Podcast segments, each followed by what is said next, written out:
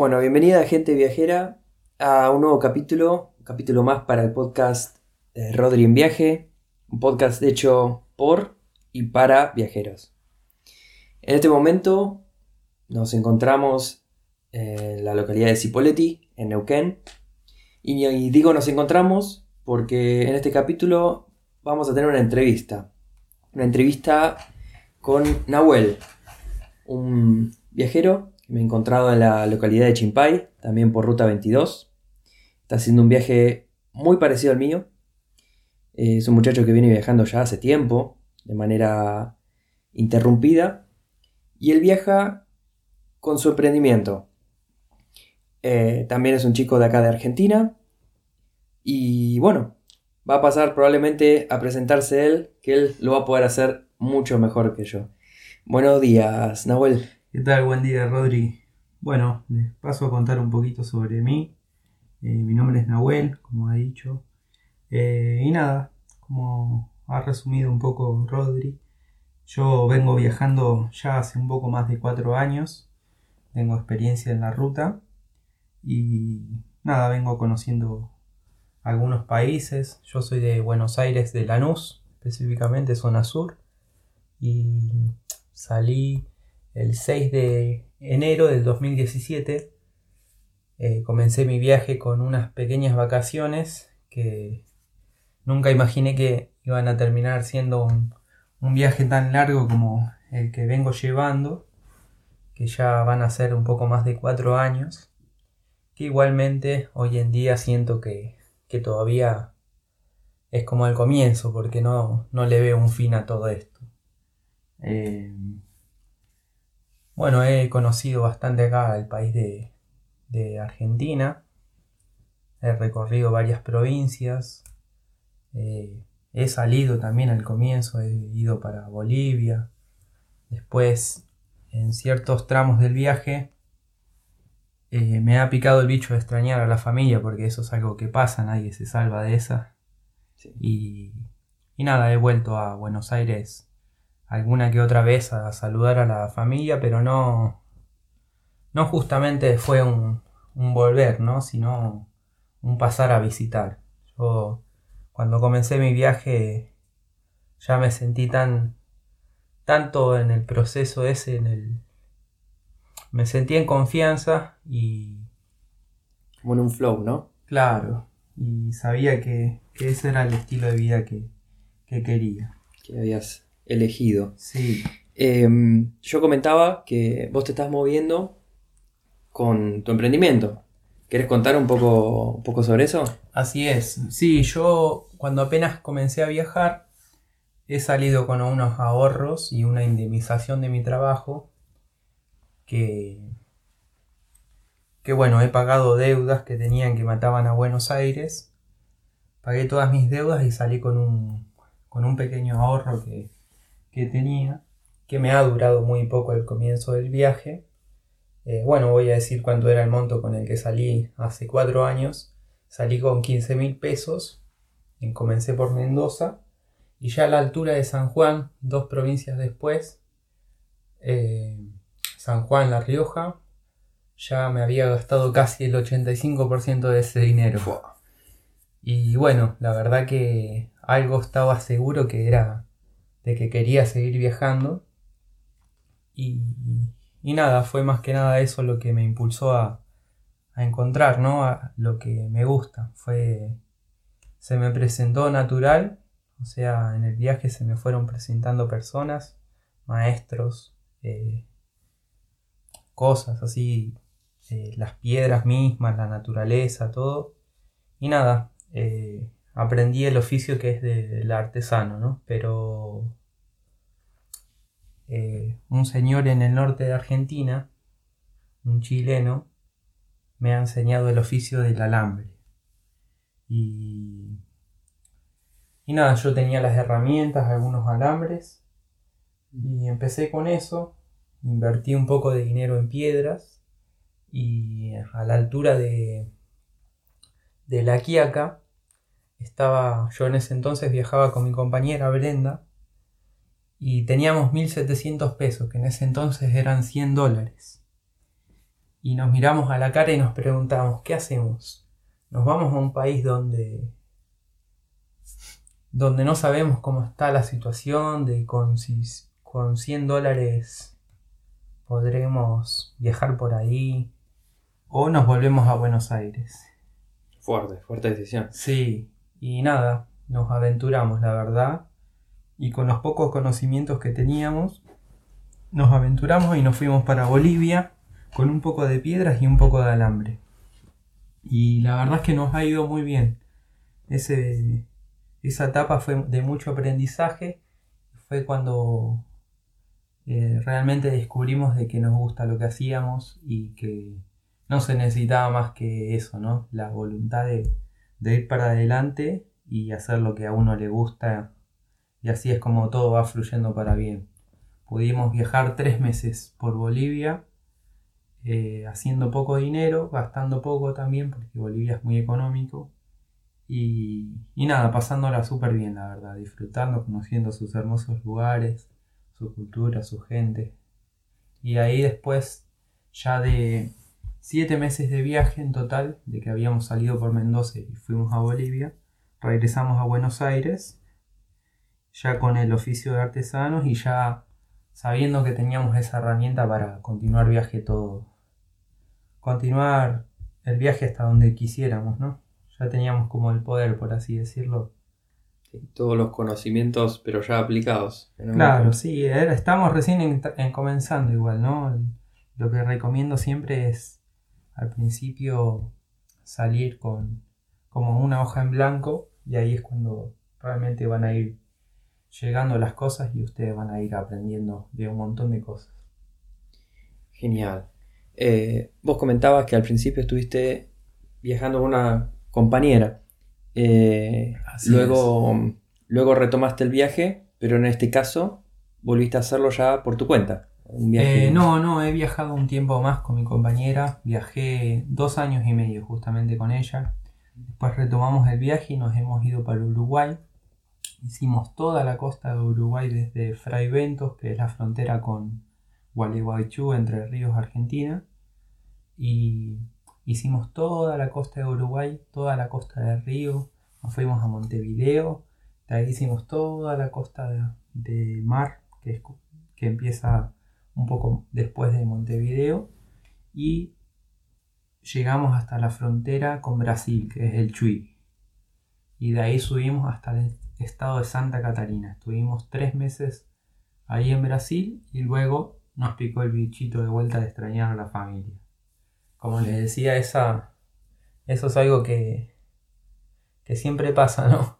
Hmm. Por, suerte, eh, por desgracia mi familia no tenía la posibilidad de ir a visitarme, así que eh,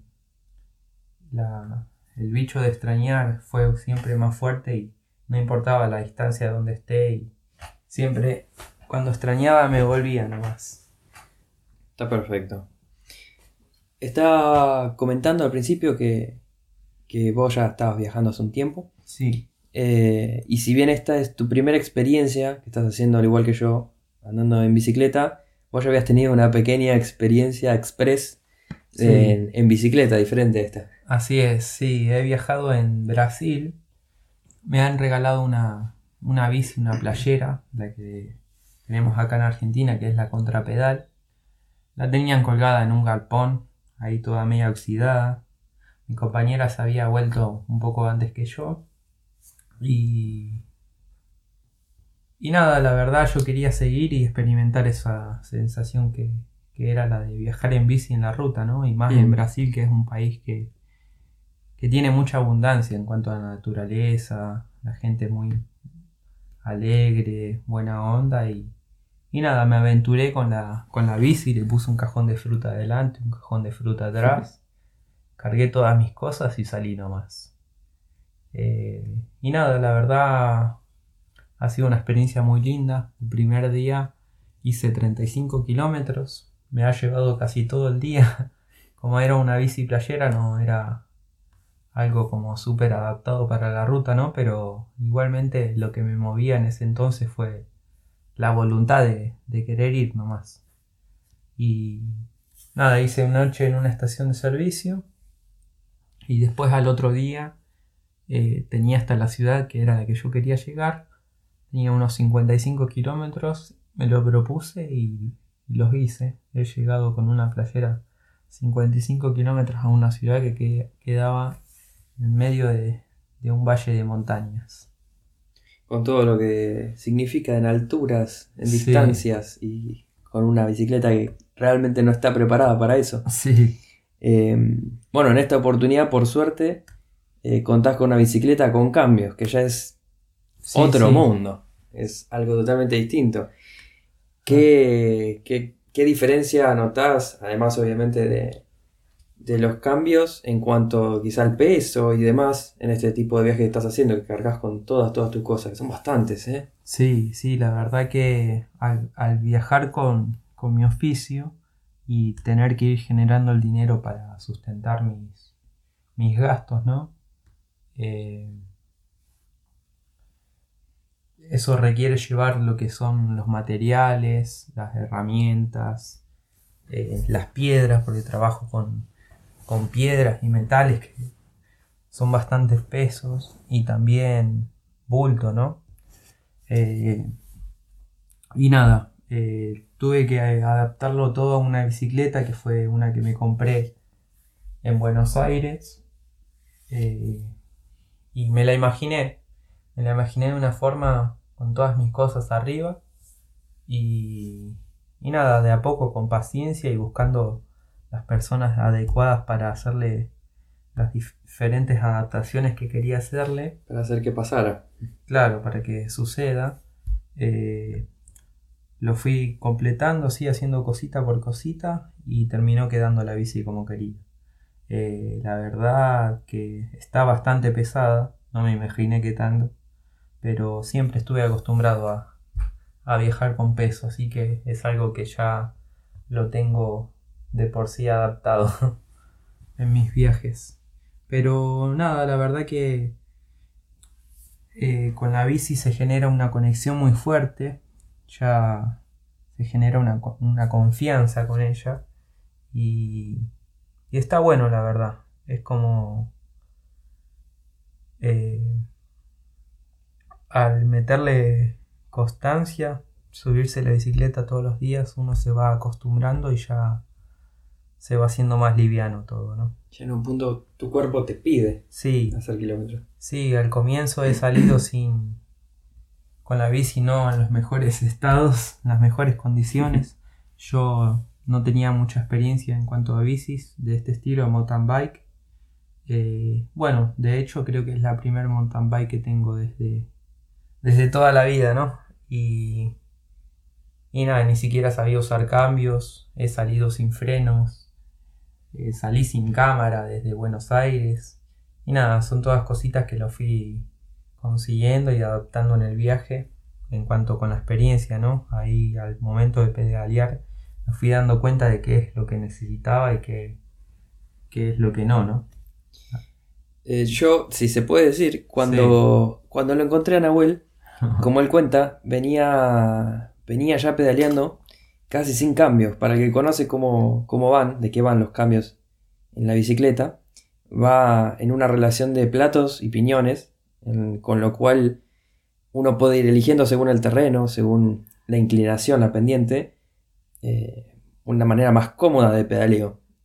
En cambio, Nahuel, como no conocía los cambios, venía dándolo todo, venía con sus, sí, con sus casi 40, 45 kilos, quién sabe cuánto lleva, eh, haciendo las mismas pendientes que venía haciendo yo en los cambios más duros, eh, con una exigencia muy grande. Digamos que Nahuel dijo, yo voy a salir y salió. No, no, no la pensó demasiado. Dijo, esto es lo que quiero hacer ahora y, no me va a frenar ni la pandemia. Claro. Claro, estuve dando demasiadas vueltas ahí en Buenos Aires eh, en cuanto a los preparativos y la verdad me ganó, me terminó venciendo las ganas de, de salir nomás y salí y que lo que vaya necesitando lo iré viendo en el viaje y la misma experiencia al pedalear me va a ir diciendo qué es lo que necesito y qué es lo que no. Estaba preparándome de más antes de salir sin saber realmente qué era lo que, que iban a suceder, ¿no? Lo que muchas veces sucede cuando uno se está preparando para salir de viaje y que a veces se prepara de más y después al momento de salir se da cuenta de que hay muchas cosas que... Que van a quedar sin, sin tocar, sin Claro, que quizás no tienen tanto uso. Y nada, gracias a, a Rodri, ahí le agradezco mucho de, de que me pudo enseñar a manejar los cambios. Y de ahí se volvió todo mucho más divertido, porque la verdad que subir unas pendientes eh, se me hacía algo muy, muy duro, ya que venía con cambios de los más pesados y nada, me enseñó cómo usar los cambios bajos para esas situaciones y, y se volvió algo más placentero, ¿no? Ahora directamente no lo alcanzo en la subida. Ah, sí, la verdad que está bastante lindo el viaje y me están dando cada vez más ganas de volver a salir a la ruta. Bueno, y mm, con este tema de, de la bicicleta, este nuevo, esta nueva versión de viaje, vos ya venías viajando y de hecho te pasó algo parecido a lo que, que me pasó a mí, ¿no? Que te agarró plena pandemia, pleno inicio de pandemia con cierre de fronteras. Sí, A mí me agarró en la zona de, de Perú, en la zona noroeste de costa de Perú, allá por Huanchaco en Trujillo. Día, días previo había llegado y se cerró todo. Y en tu caso te agarró no muy lejos de ahí, te agarró en Ecuador, ¿cierto? así es, sí, me agarró justo, estaba en una fiesta con amigos, estaba haciendo un voluntariado en un, en un festival de Psytrance, que es música electrónica, y, y nada, la estábamos pasando muy bien. Ocurrió, ocurrió un pequeño accidente con una amiga, que saltamos de una, de una cascada de más de 20 metros. Y mi amiga se accidentó en cuanto a la caída, ha caído mal se... y se machucó una de las vértebras. Terminamos en el hospital y justo en el momento de que estábamos en el hospital y a ella lo operaron, eh, ocurrió todo el suceso y, y terminé quedando, por así decirlo, atrapado ahí en Ecuador, en Quito, la capital del- del país. Por suerte hoy en día mi amiga está muy bien, ya está caminando, está, está incluso pensando en viajar pronto, así Mm. que Eso no se va nunca. sí, buenas noticias por ahí. Y allá donde estuviste, eh, ¿dónde es que fue que estuviste alojado? ¿Estuviste alojado solo, acompañado? No, estuve, cuando pasó el accidente, estuve unos siete días acompañando a mi amiga en el hospital, Mm. que estaba internada. Luego vino la madre de Argentina, de Bahía Blanca, a buscarla. Estuvo, se quedó con ella unos 15 días, la acompañó y luego se la llevó para Buenos Aires antes de que cierren las fronteras y los aeropuertos. Justo pudo tomar el último avión y yo me he quedado con un amigo que es el que también estábamos en la fiesta, con el que saltamos la cascada Hmm. y nos quedamos ahí en Quito en la casa de los organizadores de la fiesta. Eh, luego la embajada nos ha dado una gran mano, la verdad, la embajada argentina allá en Ecuador y nos ha nos consiguieron un hostel en el cual nos pudimos alojar y ellos nos pagaban la estadía semanalmente y también nos brindaban ayuda en cuanto a alimentos. Nos daban una tarjeta con la cual nos cargaban 20 dólares semanales y podíamos comprar alimentos. Así que hospedaje y comida la zafábamos por ese lado. Qué bien eso, que les puedan haber dado una mano.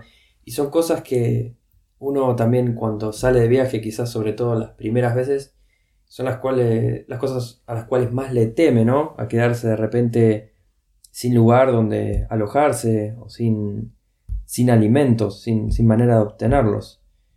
Eh, se me ocurre en, tu momen- en su momento, cuando comenzaste a viajar, allá por el 2017, Sí. teniendo en cuenta esto, ¿recordás cuáles fueron tus mayores miedos al arrancar el viaje? ¿Cuáles fueron las preguntas más grandes que te hiciste de qué podría fallar?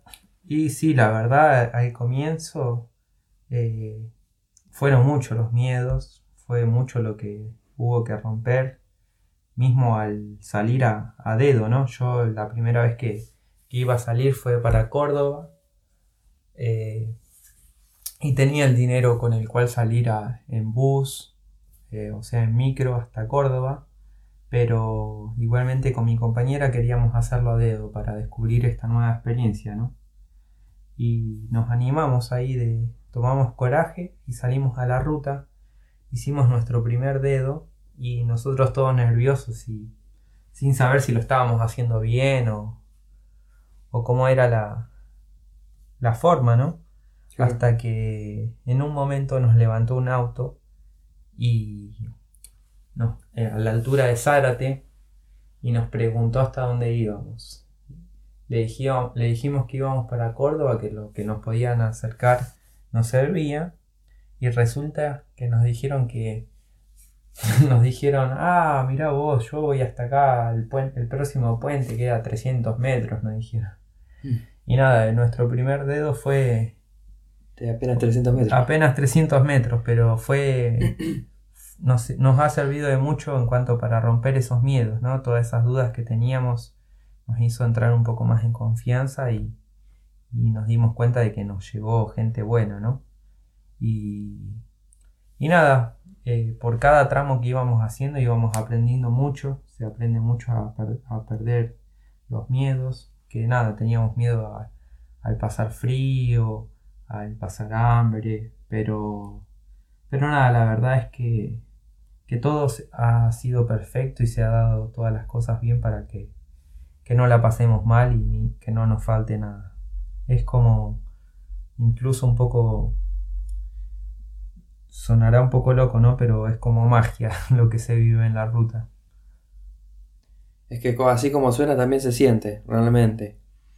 Eh, che, ¿cómo fue en su momento, ahora que estamos hablando de, los comienzos del viaje, también de los miedos, ¿cómo fue la reacción de la, familia? Al familia me voy de viaje, eh, no sé cuándo vuelvo, no sé si vuelvo, eh, no sé, un montón de cosas, pero sé que me quiero ir de viaje. ¿Cómo fue esa reacción? Sí, por suerte al principio de viaje, bueno, en realidad todo el viaje, todos los días de, en los que estoy de viaje, yo tengo contacto con mi familia, con mi mamá justamente, y, y nada, ella me va preguntando y yo le voy contando también cómo viene la cosa. Y, y nada, al principio sí, obvio, estuvieron muy preocupados. Eh, pero igualmente, después de, de los seis meses de, de, viaje, que fue el primer viajecito que hicimos, eh, volvimos a Buenos Aires y le pudimos contar la experiencia como cómo fue, de que nunca nos faltó nada, que la pasamos bien, de que habíamos aprendido el oficio, ya nos habíamos vuelto independientes mm. y autosustentables también, porque ya podíamos generar nuestro propio dinero para seguir viajando, nunca nos faltaba nada. Y nada, le pudimos transmitir un poco la, la tranquilidad que nosotros teníamos a ellos, ¿no?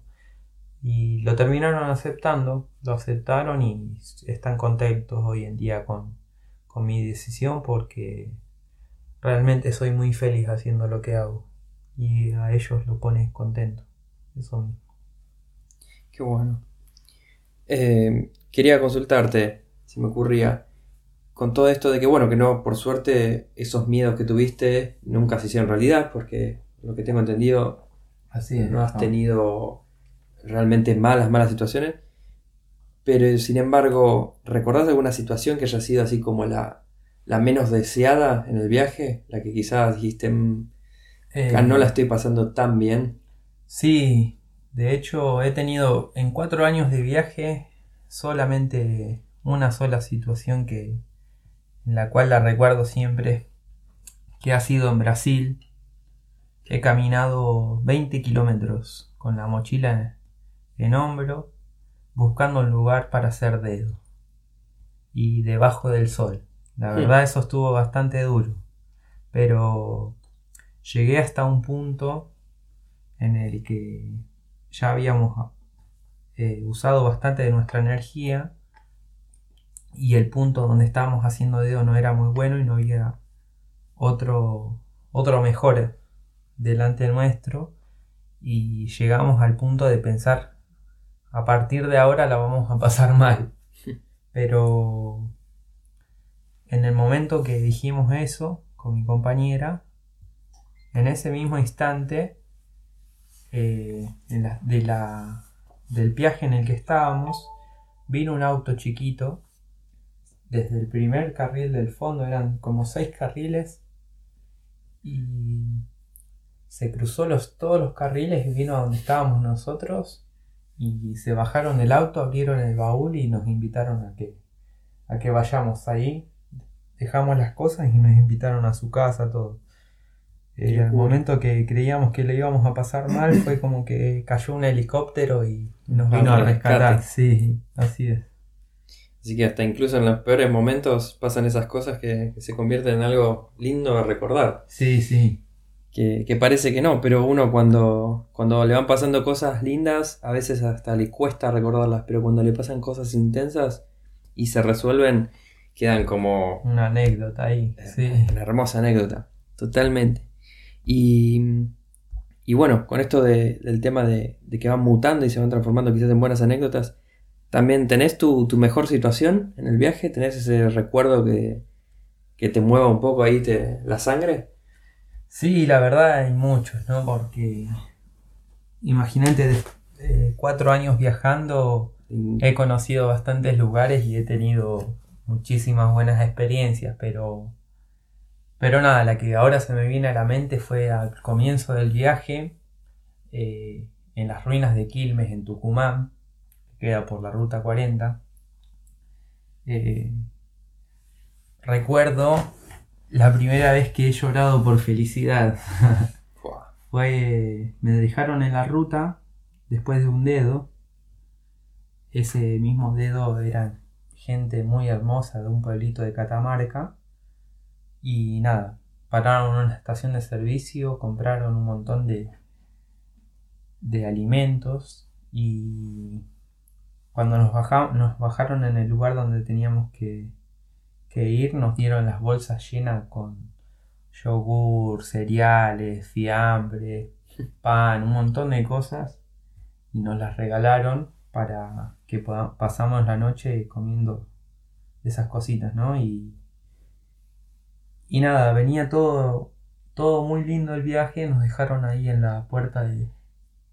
en la ruta, en la entrada de las ruinas de Quilme y teníamos que caminar 5 kilómetros. Nos agarró un atardecer hermoso y caminábamos en dirección a una montaña gigante y al llegar allá nos recibieron los cuidadores de ahí con la mejor onda. Y nada, la verdad que me sentí muy agradecido en cuanto a todo lo que estaba pasando ya que era algo nuevo en mi vida que,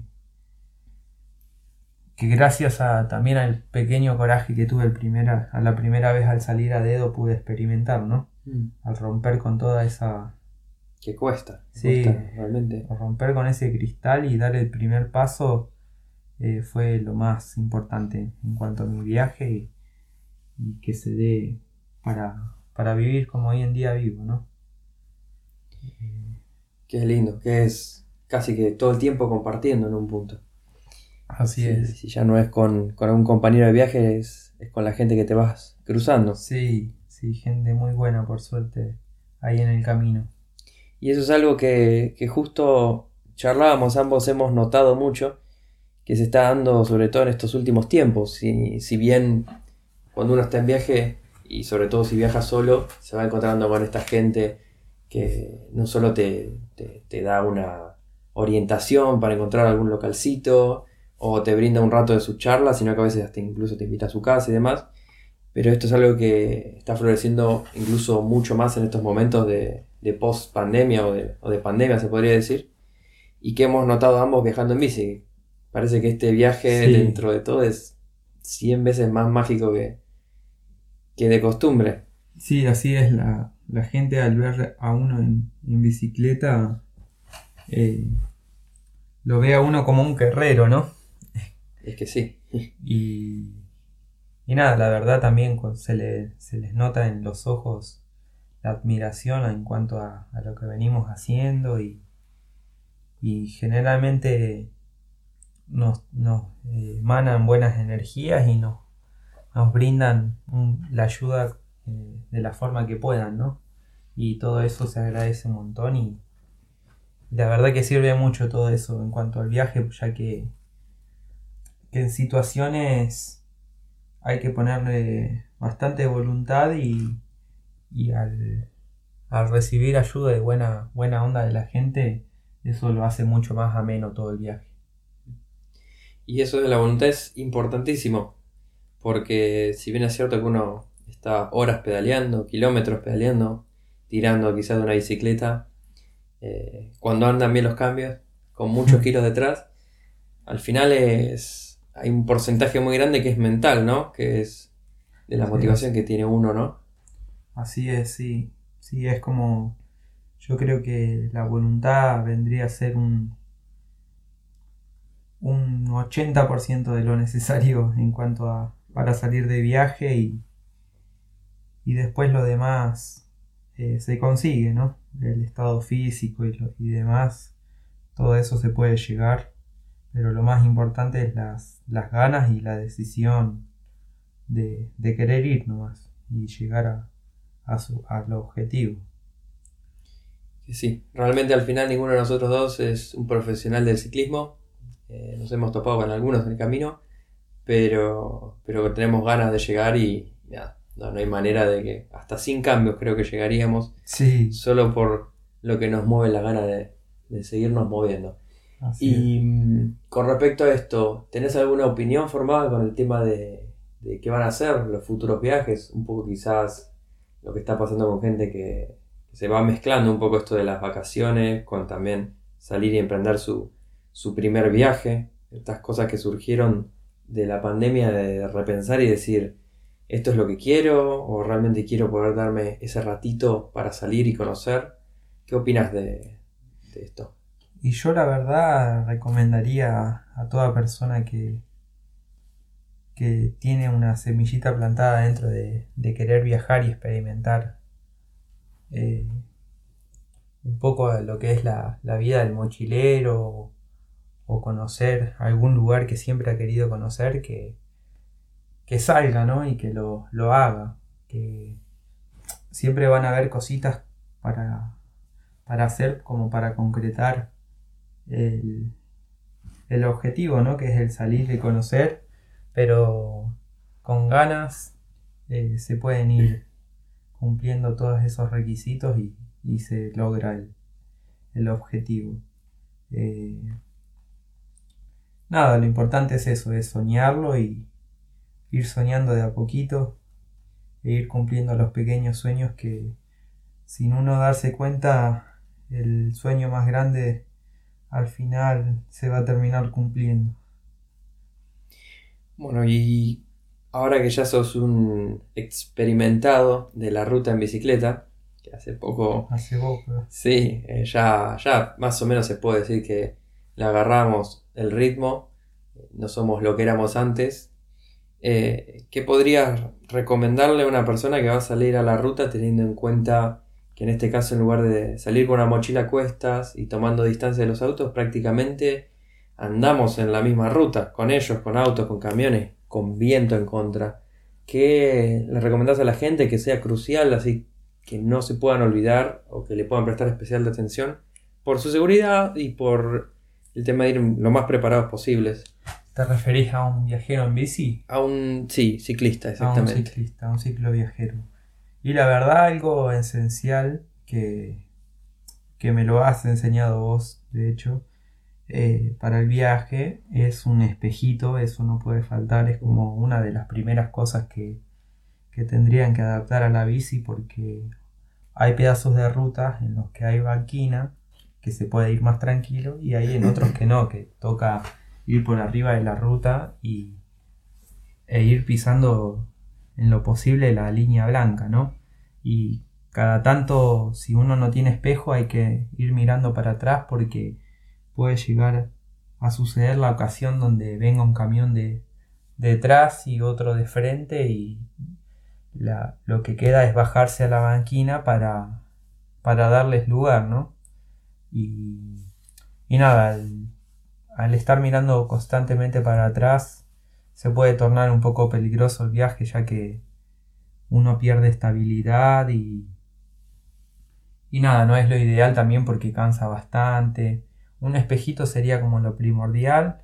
Otra, eh, en lo posible, salir con una bici con cambios. En cuanto a las subidas, lo facilita mucho. Mm. Eh, después salir con cámaras, eso es muy importante, con cámaras de repuesto. Eh, Se pincha, se pincha en la sí, ruta bastante. se pinchan bastante, salir con parches. eh, eso es algo que no puede faltar, los parches, las cámaras.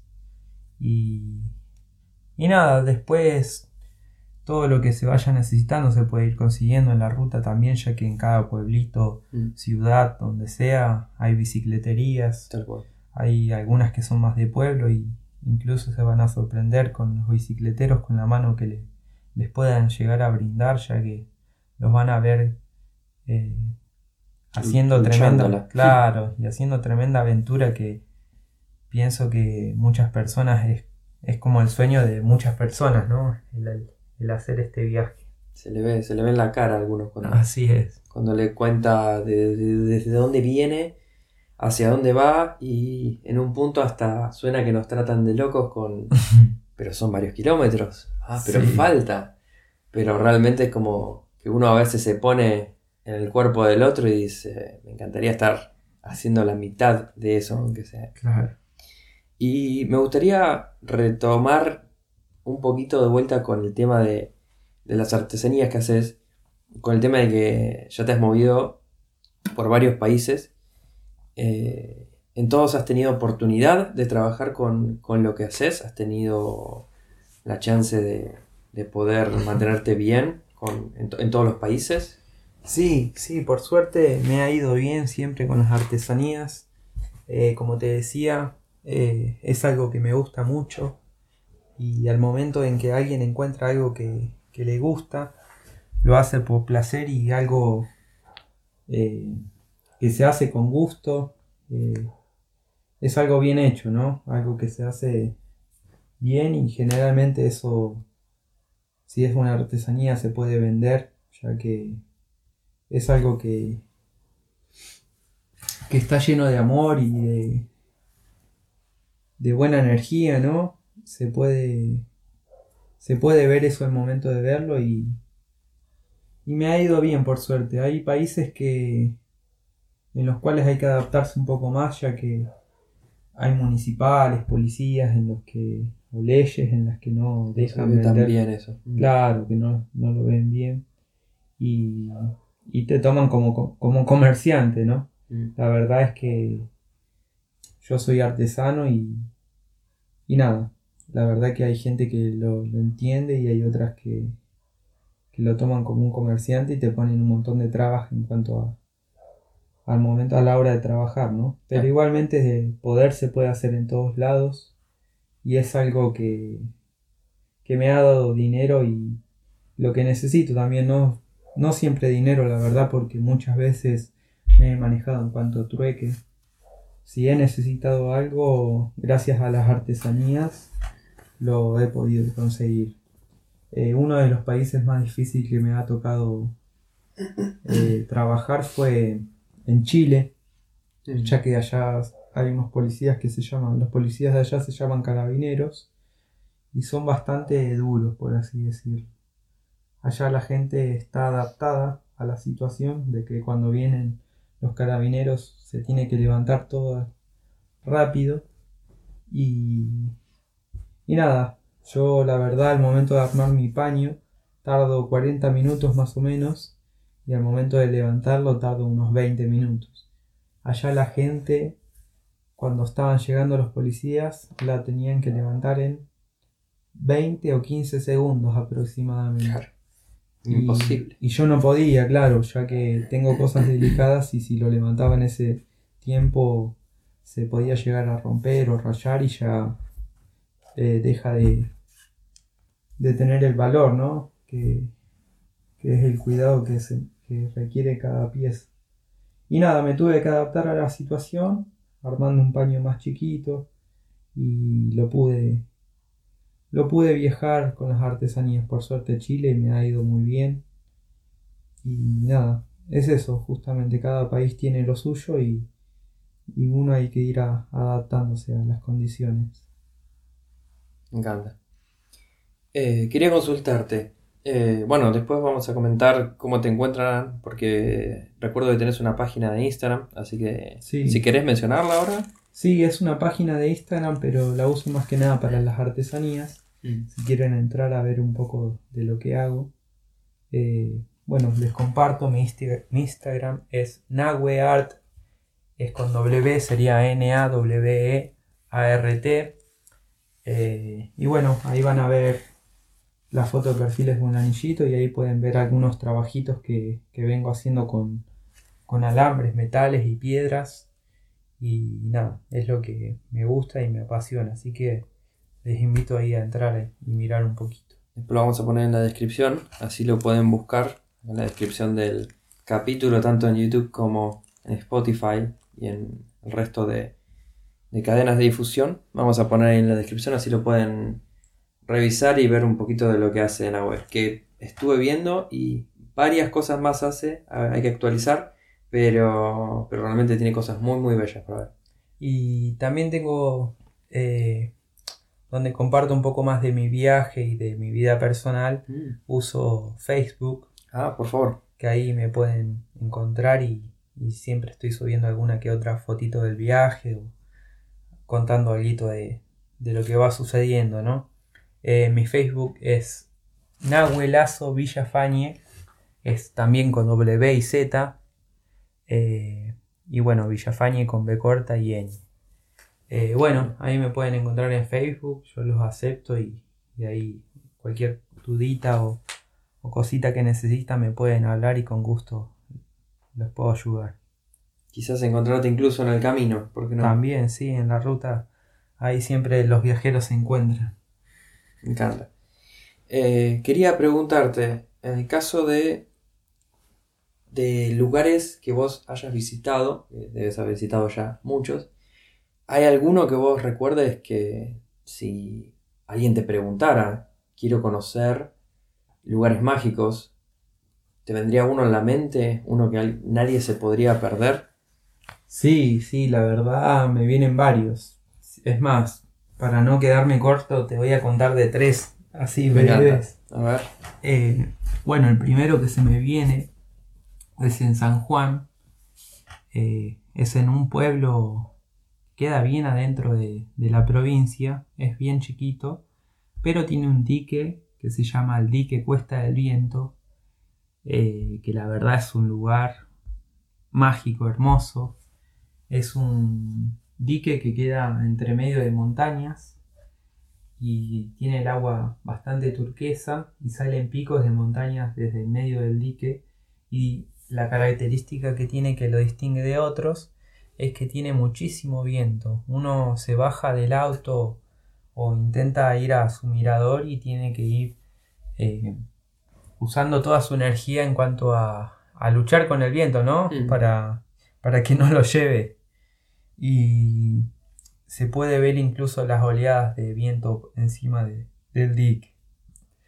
Eh, uno más que te, cuento, eh, el Cabo Polonio en Uruguay, esa es una reserva de lobos marinos eh, en la cual no utilizan energía eléctrica, por lo tanto está sin luz por las noches y utilizan velas y la experiencia que he tenido yo, he ido caminando desde el pueblo de al lado, unos 13 kilómetros por la noche, solo guiándome por la luz del faro y unos perritos que me acompañaron.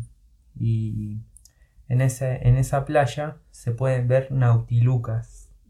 Que son, Esos son unas algas, unas, unas, eh, unas algas que se pueden ver en ese lugar que en la noche tienen la cualidad de que cuando se mueve el agua brillan y se mm. ven de un color azul fosforescente, así, bastante bonito. Es un lugar bastante mágico, la verdad, muy bonito. Y bueno, el último, eh, en Brasil hay un lugar muy hermoso que queda en Guarda do Imbau, queda eh, muy cerquita de la isla de Florianópolis, pero dentro del continente, no dentro de la isla. En ese lugar, Guardo de hay un valle que se llama Valle de Utopía. Eh, como lo dice el nombre, es un valle muy hermoso donde se puede ver un paisaje que es muy difícil de, creer al momento de verlo, de que se está, de que uno está al frente de tanta belleza, ¿no? Tanta belleza natural y se puede ver un paisaje muy bonito. También lo recomiendo mucho de que si van para Brasil conozcan ese lugar. Bueno, genial. No solo uno, sino tres lugares para que vayan a visitar que suena uno mejor que el otro. Y uno incluso hasta con el nombre parece que ya es una utopía sin conocerlo. No he visitado ninguno de los tres, así que me queda tener que visitarlos. Uno, cada uno más cerca del anterior encima. Eh, quería consultarte, además de, bueno, de, las cosas que te gustan en sí, de, de las artesanías, de viajar, alguna ¿Tenés algún otro hobby, alguna otra cosa que, vayas haciendo a lo largo del viaje? Sí, sí, tengo eh, bastantes, bastantes eh, entretenimientos para, mm. para ir en el viaje. Siempre he viajado con malabares. Tuve unas clavas eh, que me acompañaron por dos años y medio de viaje. las terminé regalando en Perú, en Cusco, a una amiga. Y desde entonces eh, solamente he hecho malabares con, con los que me van compartiendo en el viaje. En el viaje se van encontrando muchas personas con las que, las que hacen malabares y se dedican a eso. Y siempre se comparte un poco entrenamientos y, y nada, la, la experiencia ¿no? en cuanto al malabar, la diversión. Y también viajo con mi skate. Es algo que lo hago desde los 18 años. Eh, todo me dicen, eh, me tocan el tema en cuanto al peso, ¿no? Pero es algo que, que lo siento mucho, es, me apasiona el skate y nada, prefiero llevarlo en mi espalda o en la bicicleta el peso antes que, que llevarlo en, en mi inconsciencia, en, en mi conciencia, ¿no? De, estar en un lugar que se pueda patinar y no, no tenerlo. Eso sería bastante duro, la verdad. Mucho más pesado que llevarlo miles de kilómetros encima. Totalmente. Eh, bueno, ahora conseguiremos seguramente por acá un skate para que puedas seguir haciendo lo que te gusta también. Sí, así es. Eh, quería consultarte también con el tema de los viajes, con el tema de ya podemos, ya no, quiero insistir más en que tenés experiencia viajando, eh, hay algo que a la gente siempre me preguntaba por el Instagram eh, y era muy recurrente que era un miedo muy grande que tenían a la hora de viajar y es el de y es el de pasar fiestas o eventos como tu cumpleaños por ejemplo lejos lejos de casa lejos de, de la familia de los amigos tanto fechas puntuales, como decir, por ejemplo, la Navidad o el Año Nuevo, como incluso tu cumpleaños. ¿Cómo, cómo se lleva eso? ¿Cómo, ¿Cómo llevas eso personalmente? Bueno, con respecto a eso, eh, al comienzo eh, era muy duro, ¿no? El tema de pasar las fiestas lejos de la familia, ya que era algo de costumbre, ¿no? Siempre pasarlo con seres queridos y y nada, la verdad eran momentos en los cuales extrañaba mucho más a la familia y no importaba dónde esté, dónde esté me volvía y pasaba esas fechas importantes, por así decirlo, con la familia, ¿no? Después, una vez que ya eh, mi viaje ha sido más extenso y llegaban esas fechas y, y nada, me tiré a experimentarlas en ruta. Y la verdad ha sido experiencias muy buenas, muy lindas, que pueden tocar en X situación, en X lugar y la verdad se lo pasa muy lindo.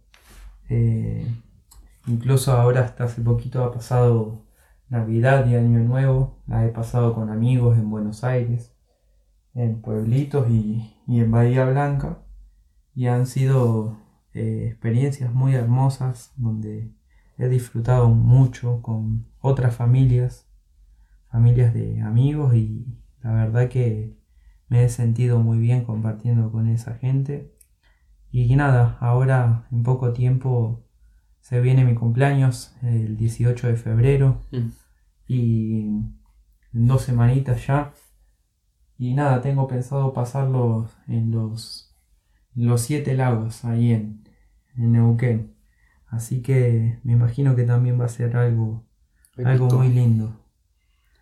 Ya tengo a, ya he invitado a bastantes amigos a mi cumpleaños. El que pueda llegar, estar ahí, el que no, no hay ningún problema. La verdad que, que va a suceder como tenga que suceder y seguramente va a estar muy bueno. Eh, me encanta. Vos, con esto de, de la bicicleta, te has cruzado ya con, con amigos, algunos de los que mencionaste seguramente te encuentres por ahí, eh, incluso en el mismo modo, el mismo modo ciclista. Con esto, ¿vos te ves viajando más tiempo con la bicicleta? Sí, sí, la verdad que me veo via- viajando bastante tiempo más. Recién estoy comenzando, ya salí hace dos meses y, y todavía estoy con bastante incentivado en cuanto a salir a la ruta y seguir pedaleando. Es algo que, que hoy en día cada vez va aumentando la pasión con la bici.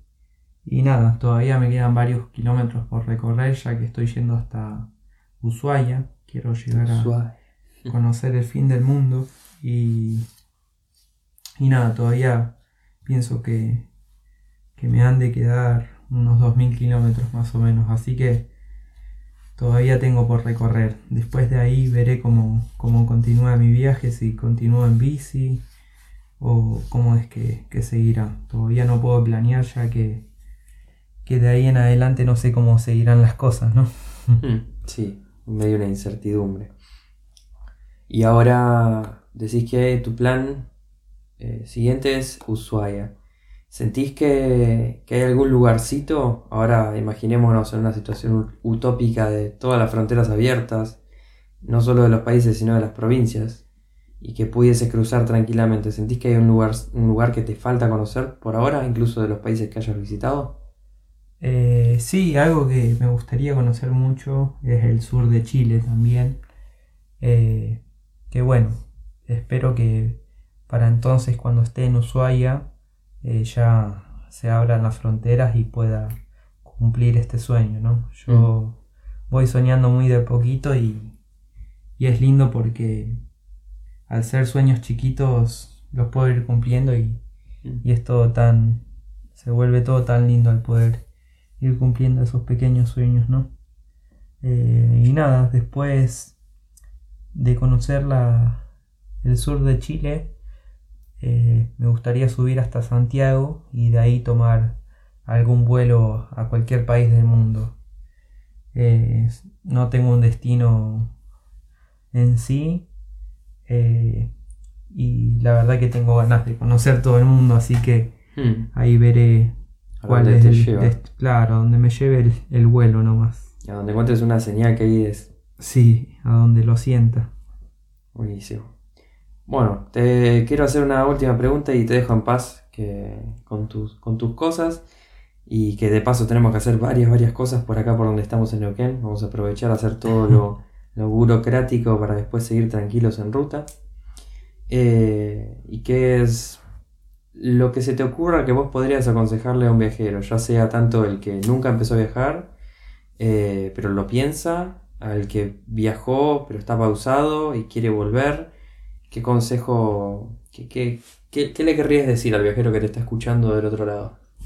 Eh, en cuanto a esta situación, yo les recomendaría de que nada, si tienen ganas de hacerlo, de que, que lo hagan, de que no se dejen llenar mucho la cabeza en cuanto a, a situaciones, porque en verdad en, en muchos lugares te van diciendo de que no, no se puede, de que de que, que te va a ir mal, de que allá está de peligroso y le van a ir a veces diciendo bastantes cosas que que quizá le bajen un poco la autoestima a uno, ¿no?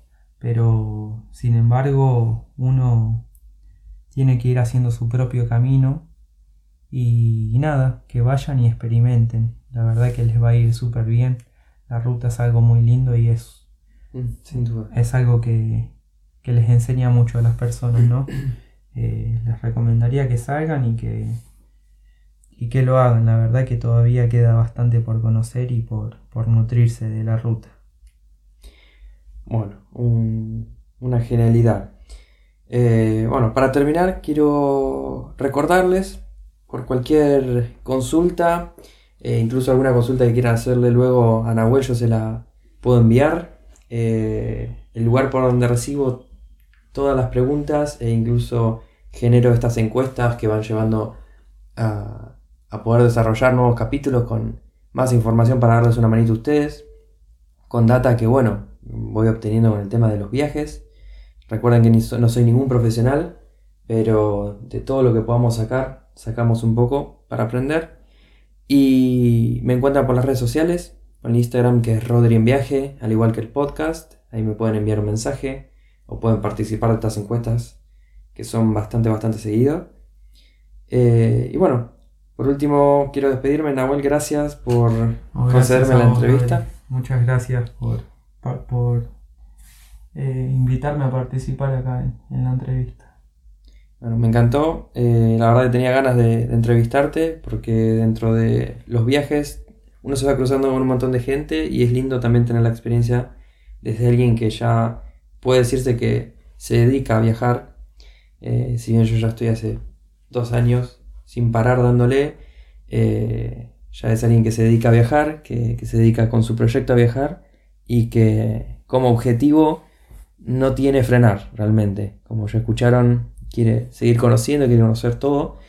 Y nada, es, una linda fuente de motivación creo para la gente que, que quizás todavía no comenzó o que pausó por cual sea la razón. Así que bueno, gracias por pasarte por acá eh, voy a dejar entonces los links o los nombres de, los, las cuentas, tanto del Instagram, donde pueden tener una mínima miradita de las cosas que Nahue hace, y del Facebook que por ahí, como decía Nahue, sube tanto fotos como probablemente ubicaciones de por dónde va a estar y, cositas, menudencias de ahí del, viaje, de lo que va pasando.